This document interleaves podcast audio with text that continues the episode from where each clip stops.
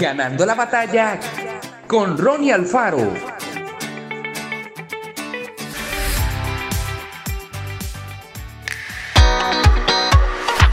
Hay personas que aseguran haber escuchado la voz de Dios.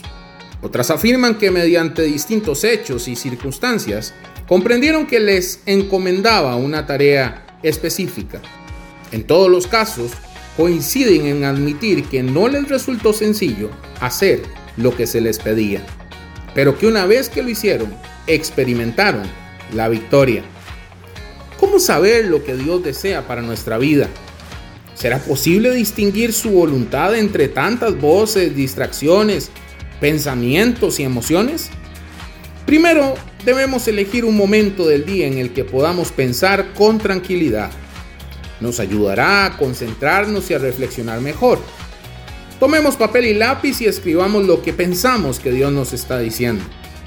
Segundo, comparemos los pensamientos que anotamos con lo que enseña la Biblia. ¿Por qué? Pues porque Dios jamás nos llevaría a hacer algo que no esté de acuerdo con lo que dice su palabra. Si la respuesta es negativa, entonces sabremos que solo se trataba de ideas o deseos naturales. Es muy sabio además buscar el consejo de otras personas que sigan a Jesús y que estudien lo que enseña la Biblia. Sin duda podrán orientarnos en nuestra decisión a tomar. Dios está a nuestro lado y nos ayuda a conocer su voluntad. Distingamos su voz y hagámosle caso en todo lo que nos pida.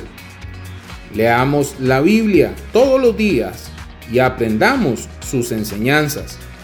Cada vez que la estudiemos, tendremos la posibilidad de escuchar la voz de Dios y recibir sus instrucciones para nuestra vida.